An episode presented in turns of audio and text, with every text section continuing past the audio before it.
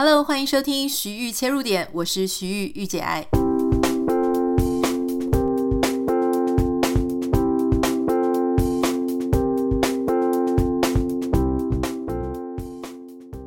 Hello，我一直在想，大家这一次看到呃我们节目上面的显示图片，还有节目名称，会不会整个就认不出来？但是我希望大家看到徐玉还是可以毫不犹豫的点进来，所以我保留了我们整个节目的片头音乐，让大家不至于真的太陌生哈。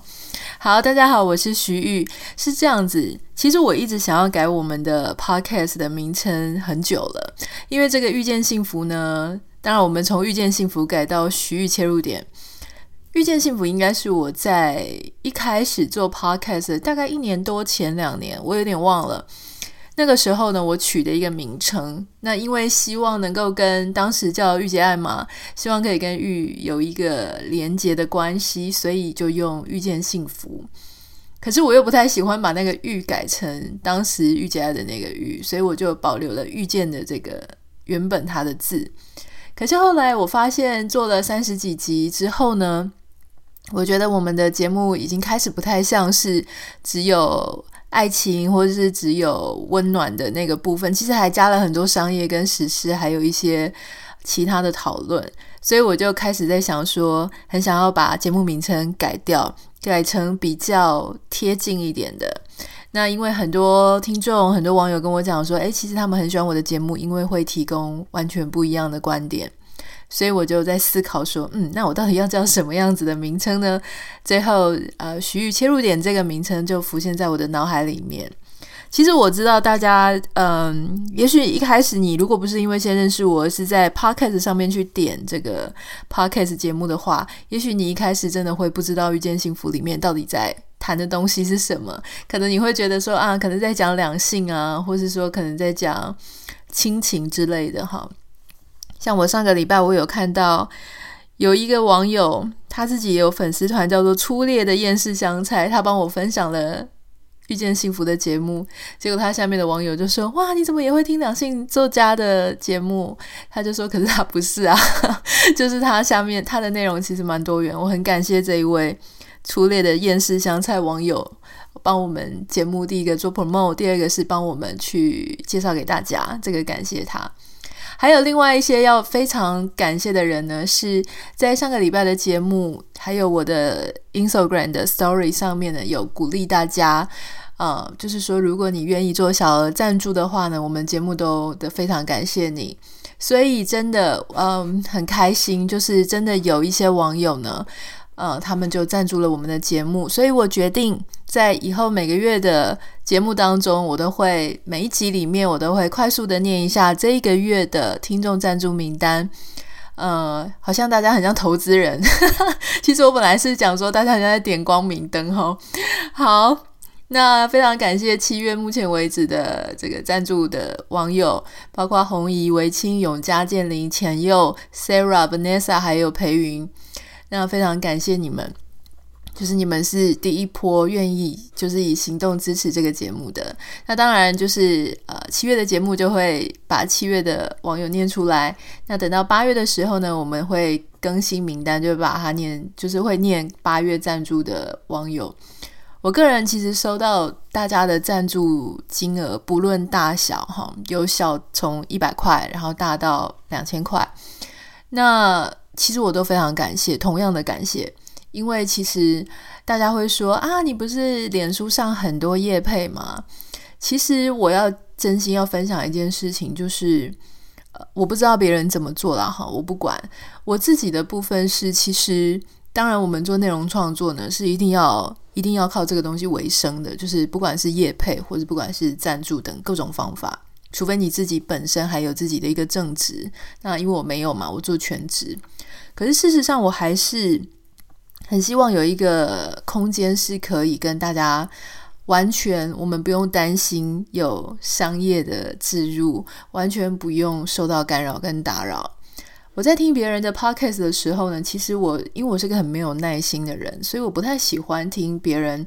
前面讲个一两分钟的商品赞助名单，然后那些东西对我来讲第一个，它不是一个包装精美的文案；第二个，它很扰民，所以我不怎么喜欢，我也不希望我的 podcast 变成这样。所以，所有包含这个器材啊，或是剪接软体，这都是要费用的。还有，当然还有我们自己的时间，这个东西都尽量是去 keep 在，就是由我自己来负担。可是我那一天我就开始在想说，或许因为很多我知道很多听众他们都会觉得说这个节目帮了他很多，他也很希望能够做点什么，可是他不知道应该做什么，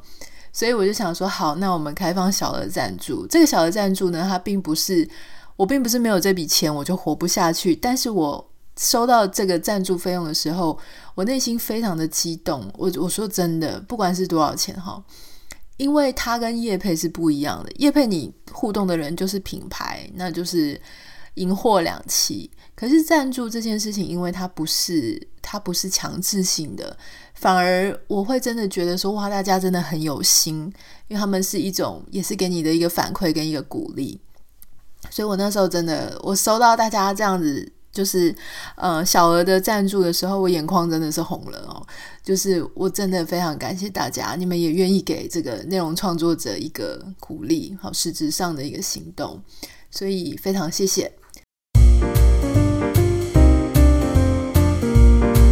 今天我们很开心邀请到美国这边非常专业的房仲。来我们的节目，因为我们之前讲了一集关于美国买房子的经验，但是呢，毕竟也是我跟 Nico 我的学妹，我们自己哦，就是聊聊几次买房子的一些经验谈而已。所以做完那一集之后，我就想说，那我还是想要跟大家讲一些比较深入的一些观点，跟比较这个行业内的一些很有趣的事情。所以我就邀请到我的一位南加州在 Irvine 卖房子的朋友 Lynn。他来呃跟我们聊聊，就说在美国买卖房子到底有一些什么样非常有趣的事情。我们欢迎 Lynn。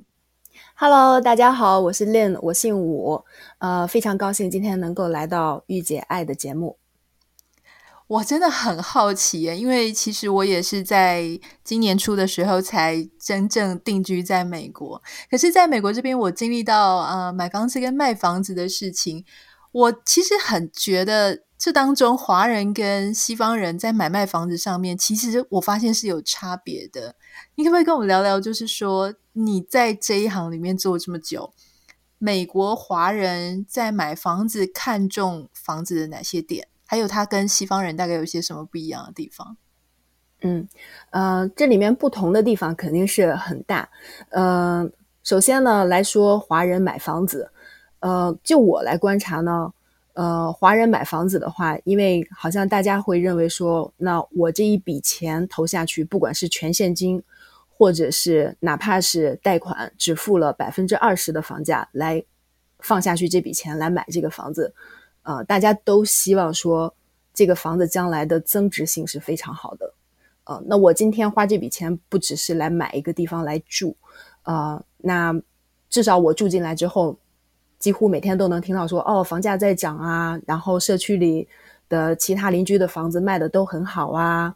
呃，所以呢，大家对这个房子的这个前景预期都是有很大的这个期待的。那么说到这个增值性的话呢，什么样的特点会导致这个增值性？就是我们华人比较，大家可能都众所周知，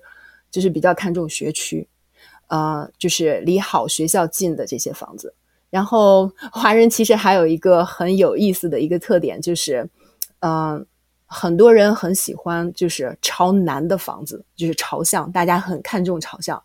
因为呃，确实这个也是事实，朝就是方向朝南的这个房子呢，全天候全天下来接受日晒，呃的时间最长，这样的话，房间里是洒满阳光，比较明亮通透，呃，所以这么说来的话，对比这个。美国西方人，呃，他们好像就没有特别在乎这些点。就很有意思的是，就是美国的这些当地人，反倒其实，嗯、你说有没有人会特别在乎这些学区呢？有，也有的。他不是说完全没有，但是比例来讲的话，没有亚洲人这么的重。我觉得很有趣。你刚刚提到一个点，就是华人在买房子的时候，他不是只是想要买一个家的感觉，他要的是这个房子，它有增值性，它有未来性，非常的务实。我发现我们。对，因为毕竟我们是生活在地球两端的两个族裔的人，所以说，呃，不管是从经济结构，然后呢，还是家庭观念，还是呃政治方向，嗯、其实这两个国家的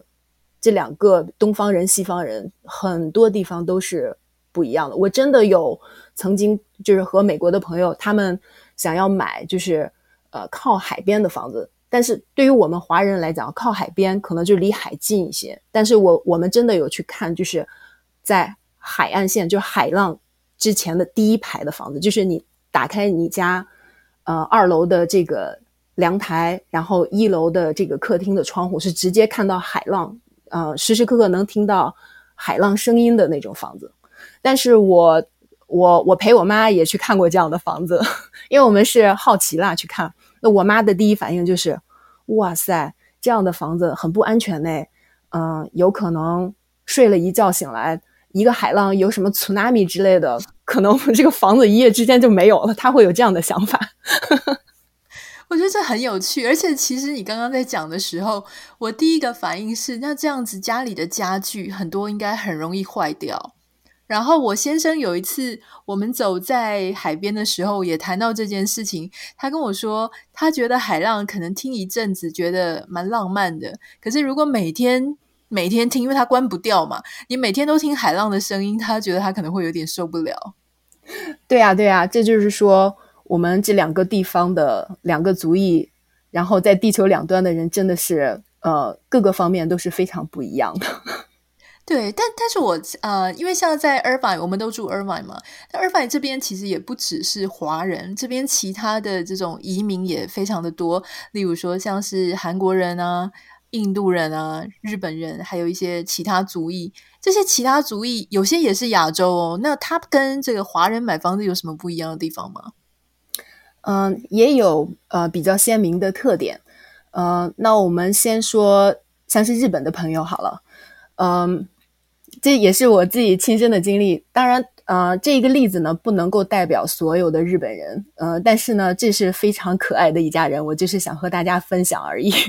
那么这一家人呢，是先生太太还有两个小朋友。呃，那我们当时去看的这个房子呢，我刚好帮他们找到了一栋是四个卧室 （four bedrooms）。呃，刚好呢，这个四个卧室呢都是套房。我们所谓的套房，就是每一个卧室都有一个卫生间在房间里面。呃，那我们进进去了这个房子，然后我大概解释了一下，呃，他们都看完，从二楼下来之后，真的是哦，就是一家人站成一排，鼓掌欢迎，表示对这个房子的肯定。因为我我我其实挺诧异的，然后我们聊了一下，呃，大概了解到就是，呃，日本因为它是岛国嘛，呃，首先这个国家上面，因为在这个岛上资源都是，呃，非常的。就各方面的资源吧，呃，可能那个丰富性都没有说是在广大陆地上那么的丰富，呃，再加上它面积并不大，所以他们这个房屋的设计呢，结构呢，呃，可能相因为 Anita，我相信你经常去日本去旅游，因为我也常去，就他们那边，因为我们住过 hotel，住过 Airbnb 啊什么的，都感受到过。嗯，是各方面可能都是小一个 size 的感觉，就包括那个房房子房顶都是稍微低一点，呃，包括卫生间的面积啊、厨房的面积啊，都是要小一小一点的感觉。然后呢，呃，我们住过几个 Airbnb，包括 three bedrooms，都是家里只有一个卫生间，就是大家都要出来用那个卫生间。呃，所以呢，当他们看到就是四个房子，而且都有卫生间在房子里面这样的 privacy。这么好的房子，所以他们就很高兴、很兴奋。这很有趣哦。那那像印度呢？印度家庭他们会不会有一些什么样很特殊的需求啊？嗯，印度朋友的话，嗯，他们有在选房子，他们作为 buyer 在选房子的时候，有一个非常鲜明的特点，大概百分之九十的印度人呢，他们介意前门的方向的朝向。呃，他们介意的这个朝向和我们华人不同，不是因为要房子朝南接受日晒，他们他们不 care 这个点，呃，这个是和他们的信仰有关，他们每一个人每一个家有自己的方向，所以呢，他们这种方向当然，嗯，不是百分之百，不是所，我也见到有人他并不介意，但是大部分的人，有些人已经介意到，就是因为呃疫情现在是疫情，我们没有办法做 open house，我们疫情之前呃每个周末都要 open house，意思就是把房子打开门，在固定的时间欢迎呃 buyer 进来参观。我经常会碰到一些人，他进来，他在门口看一下，因为手机上都有那个指南针可以看，或者他有进来就会问我，哦，你你这个方向是哪里？我跟他讲了方向之后，他是连看都不会进来看，就直接就走掉了。我甚至还在后面追说，哎，我们这个 floor plan 是怎么样怎么样？他们都是不 care 的。哇，他们好绝对哦，而且每个人都像命相老师诶，每个人都带指南针来啊。那呃。比较介意的，因为华人也有介意这个朝向的，那是可能呃，就是他们真的是比较懂啊、呃。我还见过有人带那个罗盘，你你听过罗盘吗？就是那种八面、就是、那个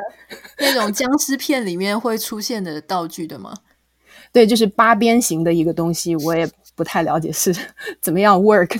但是有人带这个会到各个方向，把它平放在手上，然后各种探探测。你有遇过那种有直接带这种风水老师或是命相老师来的吗？嗯，有，然后也有过，呃，就是我们先去看了房子，呃，看完之后呢，再请风水先生过来看。然后我们也有过在卖房子的时候，呃，这个卖家就先请风水先生过来看，然后呢，发现了什么问题就及时纠正，这样的话，呃，就不至于说把很多的 buyer 拒之门外，各种情况啦。我有发现，像因为美国人不介意嘛，所以他那个建商有时候他的大门还会正面对着马路。这个在台湾来讲，很多人不喜欢买这种，就是正门正门前面就是一条路的那种房子。所以你也会常遇到这样的状况吗？嗯、会遇到。呃，我其实这种，因为我们这种叫大陆人叫路冲，呃，像这种路冲的房子，其实。我觉得这是一个 common sense，就是像是我们从小到大耳濡目染，可能都知道这是一个房子风水上的一个基本常识。所以呢，我一般在帮 buyer 选房子的时候，因为现在 Google Map 很方便，甚至可以看呃 satellite，嗯、呃，像卫星效果的那种图，所以我都会看好，然后才会决定说和 buyer 一起去看那个房子。如果是冲的话，呃，就不用考虑了。你刚刚有提到，就是说，其实我真的就是觉得非常夸张，因为很多人一提到 Irvine 呢，他们第一个反应就是说，哦，你们那边学区很好，是学区的精华地段。可是因为我自己没有小孩，所以我真的不太懂说到底什么叫做好学校跟不好的学校。他们一般来说，买家他说好学校，我当然知道，因为我们这边好像评分是九分、十分，但是所谓的好是好在哪里啊？嗯，Anita，我也没有小孩，但是呢，可能是因为我这个行业的特殊性，呃，我百分之九十的客户朋友都是有孩子的家庭。一般，呃，大家能够选到 Irvine 这个地方来定居的话，都是呃养孩子类型的这种 family，呃，他们会觉得这个地方很安全。然后像你刚才提到的，说是学校好，那么学校好呢，在美国这边它有。呃，不同的官方的网站，然后呢，会对学校进行评分。大家这都是 public information，大家都可以查得到。嗯，有两种评分，一个像你刚才提到的，什么九分、十分，这是十分制的评分。呃，那这样的话呢，呃，大概我们可能就是查能够查看得到这个学校，比如说它的环境、它的师资力量，然后还有它的升学率。呃，其实重点来看的话，是我和大部分这些家长沟通出来的结果。重点来看的话，其实是高中，呃，尤其是小学的小朋友，在学校的时间很短，大概就是一上午的时间，中午就放学了。所以说，然后还有一个评分制度呢，是千分制。然后呢，有些网站你会看到说，哦，有些学校居然是九百多分，什么八百多分，呃，这个千分制就更综合的这种效果出来。呃，他会还会评说这个学生会不会喜欢这个学校啊？呃，然后比较人文色彩的这些呃，就是评比效果会在这里面，但是那个网站上会给出大家更具体的信息，所以会推荐大家去多查看这个网站。嗯，那你有发现这些家长，因为其实像华人，我觉得我们有一种家长的集体焦虑，就是觉得小孩子一定要赢在那个起跑点的上面。所以你自己观察，他们大概多小孩多大的时候就会开始去抢买这个学区房？其实，嗯、孩子如果是我们先来说。如果这一个家庭其实他本身没有在美国，如果他如果考虑说，哦，那我大概是想要孩子多大的时候来美国买一个房子，嗯、这是一种情况。那这个情况呢比较特殊。其实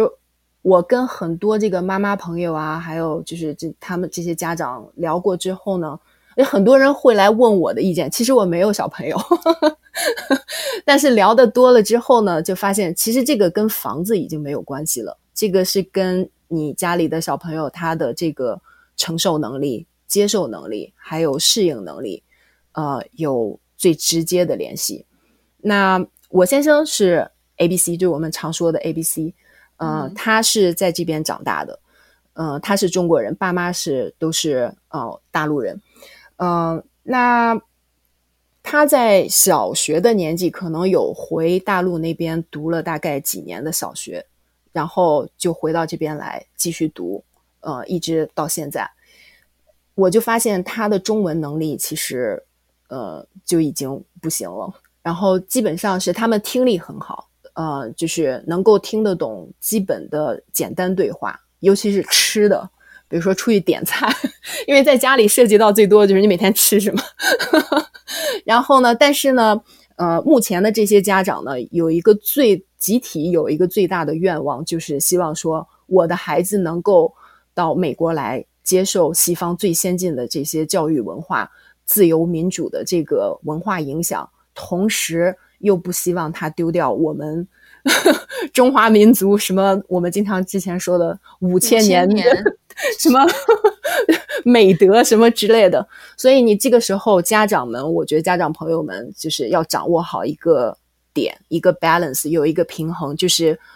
嗯，怎么样才能够让孩子们能够兼顾这两个特点？那我就观察说，我有一个朋友，呃，我们有一次他是在加拿大长大的，但是他是高中的时候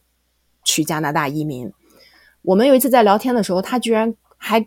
嗯，给我引用了一句古文，说什么“哦，出淤泥而不染”。我说：“哎呦，我说你的这个中文还不错啊。”他说：“对啊，这是我在呃国内这个学上初中的时候学的啊，那不会忘记的。”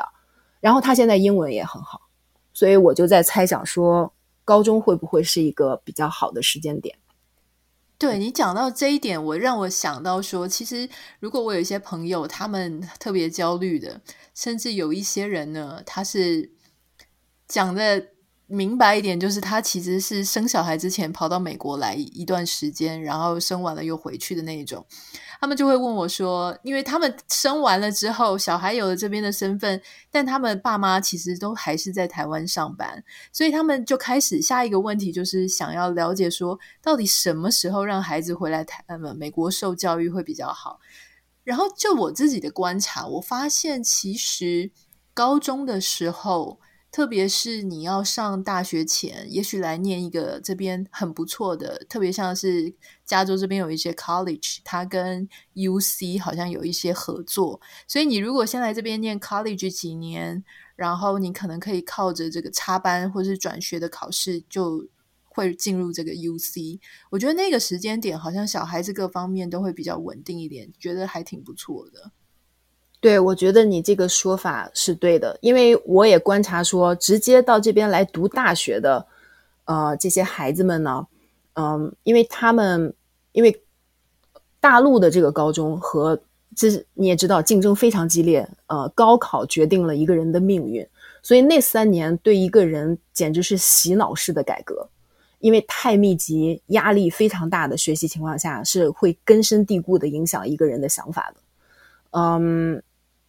如果是高中毕业之后大学再到这边来，其实就他很难，已经很难融入当地的呃这些文化，也很难交到当地的朋友，所以就会出现呃，就是我们这个中国的小孩抱团儿这种现象，就是呃，他们只和自己族裔的孩子们在一起，所以英文还都是进步得很慢，嗯，会有这样的现象。嗯，那我想请教一下，因为我们知道 i r v i 算是南加州学区特别好的地方，那南加州这边还有哪些城市它也算学区也不错呢？呃，南加州这个范围的话，那我们先来说 Irvine 好了，我们两个都在这边。嗯、呃，尔湾这个地方呢，所谓我们经常提到的这两个字学区，那么这个区呢，就不只是一个学校，它是一个 district。或者是一个 area，呃，所以呢，就是像是一片区域这种概念，呃，所以 Irvine 刚好就符合了学区这两个字的这个理解，就是 Irvine 这整个城市，然后就是一个学区，我们叫 Irvine School District，就是尔湾联合学区。所以说呢，这个尔湾的城市管理的比较好，就导致了说，在尔湾这个城市里面。随便拎一拎一所学校出来都是十分，都是评分最高的学校。它不单是某一所高中，然后有那么一两所高中在全美国，像是 University High School，我们好像有点呃那个意思是叫呃大学附属高中的意思，因为它是 UC 系统的那边的一个高中，那个曾经在全美国是排第八名的高中。然后还有什么 Northwood High School，这也是。现在应该是世界闻名，因为我有很多的朋友，他们就是为了让孩子来读 Northwood High School，举家迁移到 Irvine 这边来定居。嗯、所以呢，呃，学校 Irvine 的特点就是好学校比较多。那么其他的城市也有啊，比如说像是 San Diego，呃，San Diego 它城市很大，它比 Irvine 都要大很多倍。所以它那个地方呢，一个 zip code，一个邮编就可能是一个区域，是一个区。呃，举个例子来讲，呃，像是有一个区域叫 Carmel Valley，还有一个地方叫什么 Poway 啊，呃，这两个地方都是我们华人比较青睐的地方，因为那边的学校比较好。嗯，然后呢，那 Irvine 再往北一点的话，因为这是 San Diego 是在南边，再往北一点的话，有什么？比如说有一个城市叫 Wana，它那边有一个高中很好。但是它就不像是 Irvine 这个特点，就是有很多好的学校，就是有这样的差别。嗯，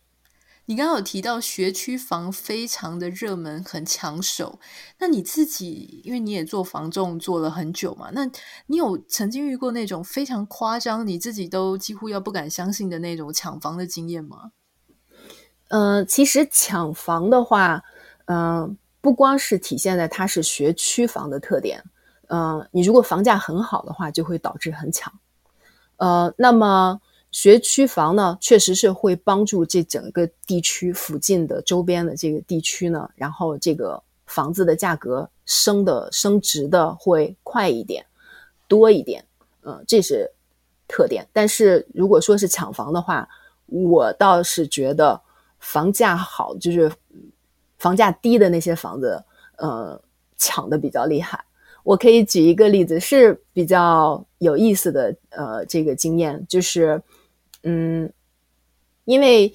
目前这几年就是疫情之前吧，因为现在疫情是比较特殊的一个阶段。疫情之前的话，其实我们的整个大经济的环境是比较健康的。如果一个房子上市是呃正确的价值，呃，大家都会比较理智，呃，比较冷静的，然后来处理这整个交易的过程，嗯、除非说是因为某个特殊的原因，然后这个价格很低。举个例子来说，上个月我就刚刚经历这个事情。那有一栋房子呢，是在市场上卖了很长时间都没有卖掉，然后呢，突然有一天他就把他，因为他一直在降价，每隔一段时间就降，因为他希望能卖掉。突然有一天，他降到了比市场价要低十万，然后这个时候。所有的这个都触动了所有的买家的这个嗅觉，然后大家都变得兴奋起来。嗯，我们其实当时我和我的买家是因为美国的这个房子的信息在网上都是公开透明，他一降价，我们马上就收到了这个通知。我们是在两个小时之内过去看的。我们去看的时候，当时还碰到了另外一组买家。我们当时我就在我们两个经纪人就在说，哎呀，现在疫情期间，怎么这个卖家经纪人他也不控制一下，把大家都约在同一时间，我们又不能同时这么多人在房子里看，所以因为我们先到，我们就先进去了。其实这一整个事情过去之后呢，我跟这个卖家经纪有了解到，他因为这个降价的原因，导致了有一百多家人去看过那个房子，最后他们组啊，是。而且是在三天的时间内有一百多组，呃，最后他们收到的 offer 有二十个，然后呢，我们当时也 offer 了，我们当时 offer 我的买家还是我们是全现金来买这个房子，一百多万，呃，然后呢还是全价，因为当时我的买家还还跟我说，他说，嘿，Lynn。呃，那个我们是全现金要你，你觉得我们杀多少钱比较合适？我说还杀什么杀？我说这么好的价格，这真是天上掉馅饼，就是这个意思。我说我们就这样赶紧进去，然后不要错过就好。结果反倒是我们全现金全价是最低一个 offer，在二十个里面我们是最低。但是我当时已经有对他敲警钟，我说我们会有很多竞争对手，而且。那你要做好心理准备，就是你加多少是你心甘情愿来买这个房子。你们今天晚上就回去讨论这个问题，我们是肯定要加的啊！你们不要再想什么杀价的问题。然后第二天呢，就就跟这个卖方经纪开始沟通，他那个时候已经处于就是不接电话的状态了，因为太多人找他了，又要约去看房，然后又要问他信息，然后又要说啊我们要 offer 啊 offer 多少钱，他应应该是很烦的一个状态。呃，那我们呢，就是我这边就是各种的骚扰，然后找到他本人，然后就是这个时候，就是为什么我也经常跟大家强调，你一定要请有经验的经纪人，因为呢，就是在谈判的时候，这是有技巧的，就是说，嗯、你要嗯有规有矩、有礼貌，但是你也不能失原则。所以呢，我们用各种就是谈判的技巧，从他那儿套出了很多的信息。呃，因为我们也经常卖房子，我很了解他的一套游戏规则，他是要怎么做。二十个人，呃，因为美国买房子是买方先 offer 先出价，那么卖方可以再回复，然后呢提出他的要求和价格，那么买方再回复，这样一来一回，最后呃选一个人，双方达成一致就开始交易。所以我知道我们当时最低，我们二十个人，他们有可能只会选。三个或者四个最优，然后进行第二轮，我们应该是没戏的。所以我当时就是各种的打压，然后威胁，然后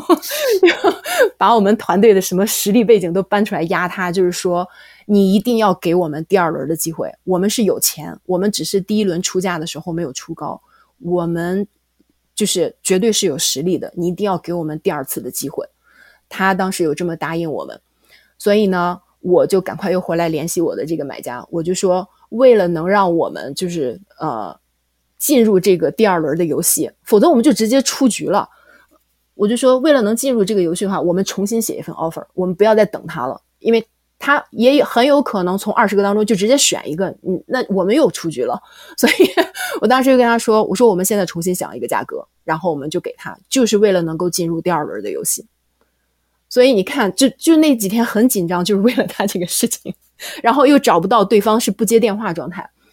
对，我我觉得这个好好令人紧张哦，因为其实，因为我们就像我上一次在跟大家分享的，其实，在台湾，我们很难想象说美国的房市是有多么的竞争，因为所有在台湾买房子，我们基本上都是要先杀价的，就绝对不会说什么。卖价最后买的价钱居然比他的开价还要高，可是大家刚刚听到 Lynn 这样讲，你就会发现说，哦，不是，是你有数十个竞争者，所以你肯定是要出的很多，而且还不是说你够多钱，你是现金买家，人家就要一定要卖给你。那我想，我很好奇，最后这个房子它卖掉的价值有比它的开价大概高了多少呀？嗯，大概高了九万。所以房地产市呃，房地产市场，我一直跟大家说是公平的，呃，你你不要期待说，就是说我来买一个房子，我要杀它多少钱？你基本上按照一个市场价去买，你就应该是很幸运了，说我能买到这个房子。呃，那么就算是这个卖房子的人，他不小心没有正确的估计他房子的价值，然后放了一个很低的价格在市场上，那么所有竞争的买家也会把它调整到一个很合适的价位的。所以这个市场其实很公平。不，我觉得你刚刚讲这个很有趣，因为大家要注意哦，这个刚刚讲的九万、十万它是美金哦，所以大家自自己再换算成 当地的这个币值哦。那其实我觉得它很有趣，因为你看它这样显然也是一个策略嘛，就是他平常呃乏人问津，没有什么人注意到它，所以他稍微下修了一下它的开价低于市价，结果最后大家又把它拱拱拱拱回去一个跟市场价值其实差不多的价钱。对啦，其实我当时有讲说，他这个房子有一直在降价哦。我们举个例子来讲好了，呃，他这个房子最后，假如说他卖到了一百三十万，其实他曾经降价，比如说两个月之前，他曾经有降价到一百二十五万。就像你说的，无人问津呐。现在把它搞得很低，然后大家又加回来，反倒都已经加过了之前他降过价的那个水平线。对啊，所以我觉得这个这个感觉就是。好像是为了要得到更多的 offer，可能呃更多的 offer，可能很多，也许有一些经纪人他会特别去他的卖家经纪人，也许这个也算是一个策略，对吧？嗯，对。但是其实这并不是一个建议的策略。如果在收听的朋友们如果有打算买卖房子，就是作为 seller 卖房子的话，还是要请呃很明显，我刚才举的这个例子，这个经纪人他是不是十分专业的？呃，专业的经纪人应该是在这个房子的黄金出售时期是在上市后的一周之内，然后以正确的价值卖到这个房子，然后呢，为这个卖家减少最大的损失，为他争取最大的利益，呃，这才是正规的操作途径。嗯。我刚刚我我其实有在发现，因为之前我在找房子的时候，我就会去看一下这个房子它过往的历史交易记录，应该是说历史开价记录。那因为美国这个方面的资讯非常透明，然后上面是真的都是实价去登录，所以那个时候我就会去观察每一个房子的历史。呃，有一些房子它可能你就会发现说，哦，这个屋主或是他的中介一开始开得很高，后来一直砍，一直掉，一直砍，一直掉。其实这个时候就会给这些像我们这样子旁边跑出来看戏的这些人，我们就会觉得这个房子要不呢就是他的 owner。太贪心了，要不然呢，就是这房子一定是哪里有问题，卖不出去，他才要一降再降再降。所以到时候等到如果我真的跟他买了这个房子，等到我要卖的时候，你看下一次想要买的人，他又开始回头看这一切的历史，他心里可能就已经会打上一个 question mark，就会觉得说这个房子是不是哪里有问题，导致他曾经一直很难脱手。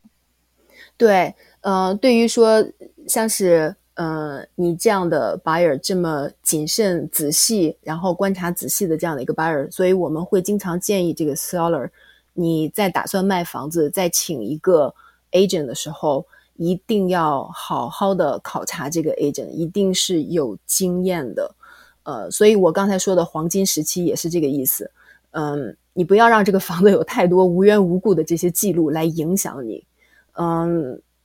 因为。真正有经验的人是会让他顺利的脱手，否则的话，在市场上的时间越久，进来的 offer 凭经验来讲了，进来的 offer 价格就越低。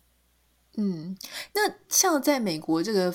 房市这么的热门啊，在房仲跟房仲之间，你们竞争肯定是非常激烈的。那你有听过说大家为了要抢房源有出什么奇招吗？我发现这边的中介真的很爱打广告，诶，就除了说像我们平常常看到的看板，然后我之前我也常常会收到那种房仲写信过来问说，诶，你们家有没有房子要卖啊？我们有一大堆客户等着要买啊。甚至说我看这个 YouTube 影片看到一半，还会跳出 Irvine 这边的。房仲他带大家就是来欣赏一下他最近手上的一个案子。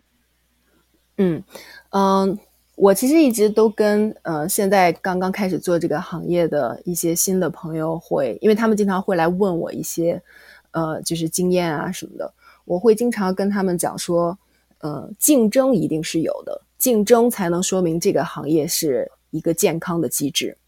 那说明它发展的好，大家都想来做这个行业，都想来做这里面的工作。如果真正是一个没有，我相信这个世界上没有一个行业是没有竞争的。所以呢，呃，竞争越激烈，说明大家都喜欢来做这个工作。我觉得其实是一件好事，但是呢，也会同时就是反效果的话，就会出现恶性竞争。嗯，那我们可以来从卖方和买方，然后这两个方面来说，呃，一些比较有意思的小故事吧。嗯，像是卖房子的话，嗯，你刚才说到的那些广告，我相信你也会收到过一些，比如说，呃，就是我佣金收的很低啊。啊，我不会像其他人一样收的很高啊，他或者他直接就把那个比例打在那个广告页上面，嗯，但是呢，其实我我一直和大家就是想要沟通的一个点，就是我觉得我个人认为，嗯，一个人他如果能够选择来做销售、做 sales 这个工作的话，我觉得他们都是很聪明的人，没有一个人是傻的。他如果在最开始连看都没看到过你，也没有看到过你的房子，就愿意牺牲自己的佣金，就觉得说自己这么不值钱，然后来推销自己的服务的话，我相信他应该不会，呃，给你提供百分之百能够让你满意的服务的。所以说，嗯，我希望卖家朋友们，大家都是在选这个 agent 经纪人的时候，一定要谨慎，不要单单只是看钱。这个方向，呃，有很多面，你可以问他很多问题啊，然后有很多面可以考察。那，嗯，讲一个有意思的例子，就是，嗯，像是抢房源啊什么这些，因为我们作为 sales，我们平时在公司里面是有很多这些培训的，还有一些什么高端的培训啊，是需要都是付费才可以去的，都是到了一定阶段做了一定销售业绩的人的级别才可以去的，所以我也去过很多。呃，比较有意思的一个是，嗯、呃，就是在那些老师在跟我们讲怎么样抢房源。比如说，其中一个例子就是，假如说我现在在 Anita 家里，Anita 作为 seller 在想要卖房子，那我会问他一个问题，呃，就是在约的时候就会，我会跟 Anita 讲说，嘿，Anita，嗯，我想作为，呃，我知道你有很多人要考察，但是我想约第一个，你把其他人约在我后面。好，那我去了之后，我大概跟你介绍了一下我的这个经验，还有我的实力。那这个时候，Anita 会说：“OK，那今天先这样子，呃，那我后面还约了其他的人，然后呃，等我把这些事情都做完，我会再联系你。”OK，这个老师就会跟我们讲说，这个时候你要拒绝他，你要拒绝这个 seller，你就要说，就是，嗯、呃，为什么你还要考察其他人呢？难道我不够好吗？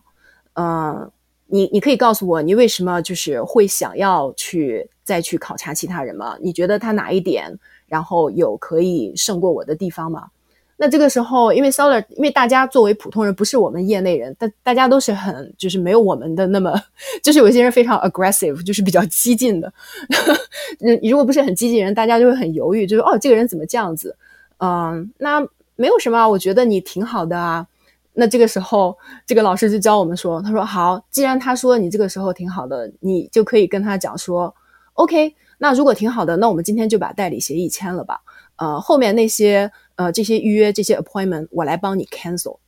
呃，那我当你的面 cancel，我不会讲他们坏话。呃，我同时也会可以告诉他们说，因为在美国卖房子是就是卖家来承担买卖经纪人双方的费用。”就是这两笔 commission 都是卖家来付，所以呢，这个时候呢，你就可以讲说，哦，呃，我在打电话的时候可以跟他说，嗯、我还是欢迎你，呃，能够带 buyer 过来来买这个房子。这个时候我我们还是会给你佣金的，这不是废话吗？你他来买房子，你肯定要给他佣金，这样用你讲嘛。但是这就是因为你问到我这个问题，就是说有没有什么抢房源的奇招？这个甚至都是公开课，然后就是那些。大师们在讲的一些非常有意思的一些例子，但是这个太 aggressive 了，我我从来不这样子，因为我是比较我个人的性格不是这样子。那 如果是我的话，我听到这么 aggressive 的时候，我反而会有一点戒心会出现。但是我我相信，也许如果因为这跟你 seller 的个性不太一样是有关系的，对吧？呃，跟 seller 的性格，因为有些人听到可能都会觉得很反感。然后跟 agent 的性格也也有很，我觉得有更大的关系。比如说像我，我这边我的风格是，我希望做完一单生意之后，我们还能是朋友，而不是从一开始就让你对我有一种反感的这样的一个感觉在前面。否则后面这么长时间，大概有一个月的时间，我们要相处，我们要怎么样相处呢？对，而且而且我相信在这个地方，因为其实我我发现在美国很多人，他们其实不太。呃，其实常常换房子的人也蛮多的。像我，我那一天我自己本身是一个我希望能够住多久就住多久的人，但是我后来才发现，原来我先生他觉得大概住个五年六年就搬个家，他觉得这是一个可以接受的事情啊。我后来才发现说，其实很多人也是诶，他们特别喜欢住新房子，所以他大概住个五到十年他就要搬家。像做你们这一行，是不是其实口碑也是非常重要？对，我觉得所有的 sales，不管你是卖房子、卖珠宝、卖车，所有的 sales，我觉得，呃，口碑，那我们这边就叫 referral，呃，像是这种呃亲戚朋友啊，然后推荐来的这些朋友们，呃，其实这个价值会比你认识一个陌生人的价值要大的很多，因为毕竟有一层信任的关系在里面，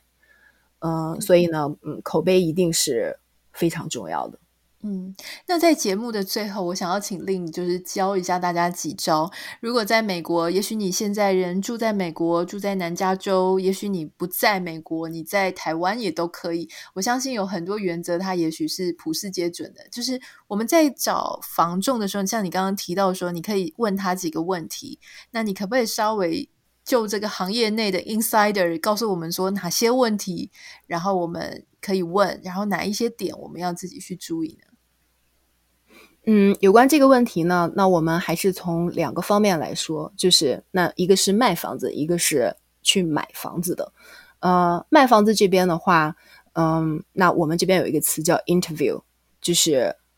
中文翻译过来就像是面试，就像是你作为公司老板，然后你想要去雇一个人，那你肯定都是要准备很多问题来考察他，来然后来鉴定他的这个背景和实力。那么，同样选择一个 agent 来帮你，呃，经手你家里这么大的一这么重要的一个事情，当然也可以做同样的工作了。不管你是就是说，呃，在你的这个档案里面，你留存了多少个经纪人，然后你一定要详细的，然后给他们一段时间，然后来盘查所有的问题。呃，你自己首先作为 seller 本人，自己要做好功课，就是你认为你卖这个房子。呃，你觉得对你来说最重要的点是什么？你想要达到什么样的期待？你想要达到什么样的目的？你这个时候你把它变成问题，然后都可以来问这个 agent。那么这些问题里面有一个非常重要的一个环节，呃，就是一定要找 local，我们说当地的这个 agent，千万，因为有太多的人我听到就是。可能有一半以上的这些卖家，我听到都是说：“哦，你知道吗？啊、我还要再想一下，因为我朋友推荐了我一个什么什么 agent。我一问，都是在什么 LA 啊、Arcadia，就是他对这边完全都不了解。虽然房子交易上的那些程序都是一样的，但是呢，呃，对待当地的这些呃这个文化特点啊，呃，这些一定要注意小心。”我可以举一个例子，这个例子很有意思，就是我现在正在有一个 ongoing case，呃，那我代理的是买家，那这个买家呢，他请了一个贷款专员，因为他需要贷款。那这个贷款专员是在北加州，在 San Francisco 那边，因为他给了很好的 rate，所以我们就用了他。那当他给我们这个 rate 的时候，我们有跟他讲说，这个房子的类型，我们这边有一个类型叫 detached condo。就是房呃没有连墙的，对吧？对，是没有连墙的。但是普通人在美国，大家的理，因为这是一个新概念，是最近几年才有在 Irvine 这附近呃出现的一个新的类型的房子的设计。那么其他的大部分的美国人呢，都会说哦，那大差不多像 Anita 之前有一集也讲过，就是美国房子的类型。那呃，差不多也就是 condo，或者是 townhome，或者是 single family house。那当我们跟他说我们是 condo，但是我们没有连墙，他就懵了，因为他不知道给我们什么样的 rate。因为 single family house 和 condo 之间的 rate 是有差别的。那我就跟他讲说，好，就先按 single family house 好了。呃，之后呢，当产权公司报告出来，上面又显示说是 condo，他整个人又懵了。我们就在这件事情上花了很多时间来帮他解释，为什么这个房子是 condo，为什么它又不连墙？因为是 condo，是因为就是，呃，这这个房子的设计是三个是一排，然后一排一排挨着一排，然后很密集的建了一批房子，但这些房子都没有门前，没有自己的车道，所以呢，基本上是六个房子共享一个车道，就是大家开到这个通道进来，然后再拐回自己家。所以说这就是 condo，因为你没有办法定义说你的房子从东到西，从南到北，哪里是你家，哪里是你的地，但是你还享受这个地的价值，这是没有错。但是它没有办法像 single family house 一样那么清晰的告诉你的地在哪里，这是这就是为什么导致了它还是 condo。但是呢，他当时就要变我们的 rate，然后导的导致这个 buyer 就很焦虑。然后把我也牵扯进去，就是说要解释啊什么的，就花了很多的时间。这就是因为它不是 local 导致的，因为我们这边，因为那个人是 US Bank，我们 US Bank 在我们这边也有很多的 lender 啊，从来没有人会因为这个问题 confuse。所以说，像这些细节啊、你如果找了一个不是当地的这个经纪人了，中间会发生一些呃小插曲，会有一些麻烦。希望就是不会导致很。重大的措施发现发生，呃，所以就是要非常注意。因为我我最后最后有一个问题，就是说，因为其实我们有很多的听众，其实他可能人并不住在美国，或是甚至不住在加州。我可不可以想要请教一下，就是说，如果今天有人住在台湾，或是住在非美国的地区，他。呃，想要投资美国的房子，不管是呃租给别人，buy to rent，就是买来租给别人作为一个投资，或是说他想要先买好租给别人，以后有一天小孩来这里上学，总之是从国外来美国买房子的话，这个是可以的吗？也可以请中介来服务的吗？呃，Anita，这是一个非常好的问题，因为太多人问过这个问题了，这个是绝对可行的。呃，我们曾经我帮我的买家，他没有来，我就拍了视频给他，包括现在都有 3D tour，就是三 D 看房，是一个 link，你点开之后可以看到房间的每一个角落。呃，然后就是这个经纪人一定要选好，你所要获取的所有的信息，然后呃他都能提供，而且他能够非常的了解你，刚好就是能够达到你所有的这个需求。就要看你的目的是什么，呃，你是想要就是租金很高，还是你想要增值很高，还有各方面的这个需求，呃，人是完全不用过来，没有没有问题。嗯，那我想要了解一下，就是说他当他买了这个房子之后，那第一个是他能不能够在美国贷款，还是说他最好是能够自己准备所有的钱？第二个是有人可以帮他在这边当地管他的房子吗？呃，首先来说贷款，呃，目前市场上有一个贷款计划叫 Foreigner Loan，是专门设计给这些就是呃没有美国涉案号、身份证号，呃，或者是没有绿卡的，或者是在美国没有工作过、没有给美国报税呃的这些人士，呃，有这么样的一个贷款计划，就是说没有任何的这个这个困难在里面，就是操作起来也很顺畅。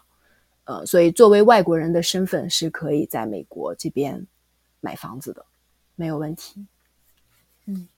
第二个问题是有有物业管理公司可以帮他们在这里做管理他的房子吗？如果说，比方说他的房客如果遇到什么东西坏掉啊，有问题，或是说收租等等，这个要怎么处理？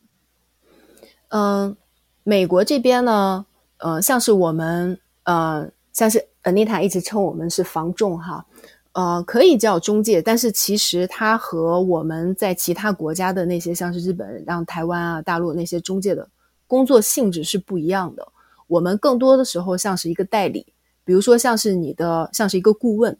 呃，很像是律师的这个行业。我们是没有工资的，我们也不坐班，我们是不用去 office 的，和律师的行业其实是一模一样的性质。那么我们来代理你，然后我们就要帮助你争取最大的利益，然后来帮你解决所有的事情。所以呢，这么一个经纪人的话呢，呃，有没有那些管理公司呢？也有，但是他们收费很高，会高出很多来。而且呢，一个管理公司下来，我相信没有一个经纪人会，呃，你跟某一个人长期保持联系会有那么贴切的一个服务。所以我是比较建议大家，如果你人不想来，然后又想就是把资金转移到美国这边来投资，呃，你选好一个经纪人，买一个不是太旧的房子，呃，每年的这个在房子上的成本不要太高，呃，比如说呃房子里面的这些什么电器啊，然后各方面的设备不会坏的几率不会太大，呃，一个经纪人是能够帮你搞定所有的事情的，因为一年下来其实。没有什么太大的事情，该买的保险要买好，呃，所以说问题出现的时候，该谁出来维修，然后这些经纪人都会呃来帮你解决这些事情。只要是不是太旧的房子，一年下来，这个经纪人也不会就是在这个房子上付出太多的时间。哦，原来是这样子啊，原来是哦，那我懂了，就是说其实原来是呃我们是。委托一个非常值得信赖的经纪人，然后他就可以帮你介绍，就是你应该跟谁去做 loan 去做贷款，然后他会帮你处理一些后续的东西。所以如果你有什么问题，比方说你要拿钥匙给他，拿钥匙给房客，房客要交还钥匙给你这一类的事情，这些经纪人他都可以去帮你，就作为一个特别的助手去打理这一切，对吧？对的，而且经纪人的收费是最低的。因为我们不会像管理公司那样来收费，而且我们对这个房子，因为我们管理的少，管理公司它管理太多，它顾不过来。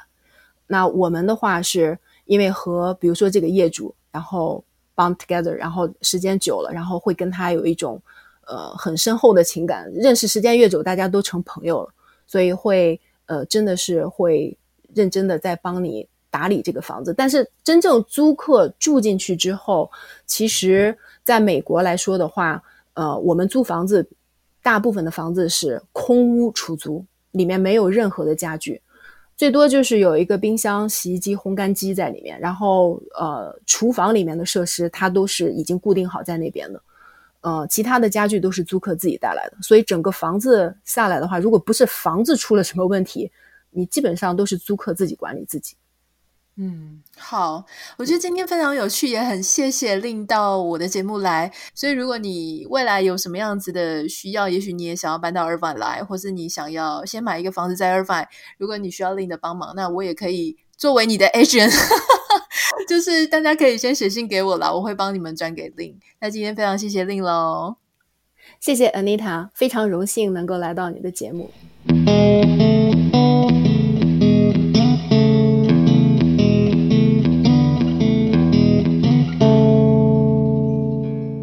希望你会喜欢今天的节目。那在节目尾声之前，有几件事情想要跟大家分享。第一件事情是我的新书《在家工作》即将要在八月七号的时候上市了，所以在那个时间点呢，我会再跟大家说要去哪里买新书。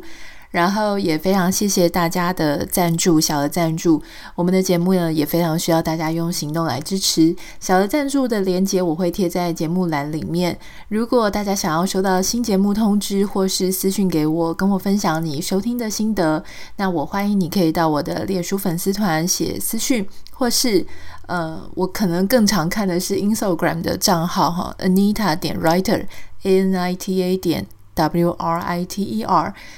A N I T A 点 W R I T E R，这是我的 Instagram 账号，都可以私信给我分享你的心情，或者你有没有想要呃收听什么样子的主题，都可以告诉我。最后，最后要请大家帮我在 Apple 的 Podcast，好像是从 iTunes 进去还是什么 whatever。如果你的手机是 Apple，然后你是用 Apple 去看呃来听 Podcast 的话，请你帮我 review 五颗星，然后。可以的话，也可以帮我留下你的留言，我会非常感谢你。那我们就下次见喽，拜拜。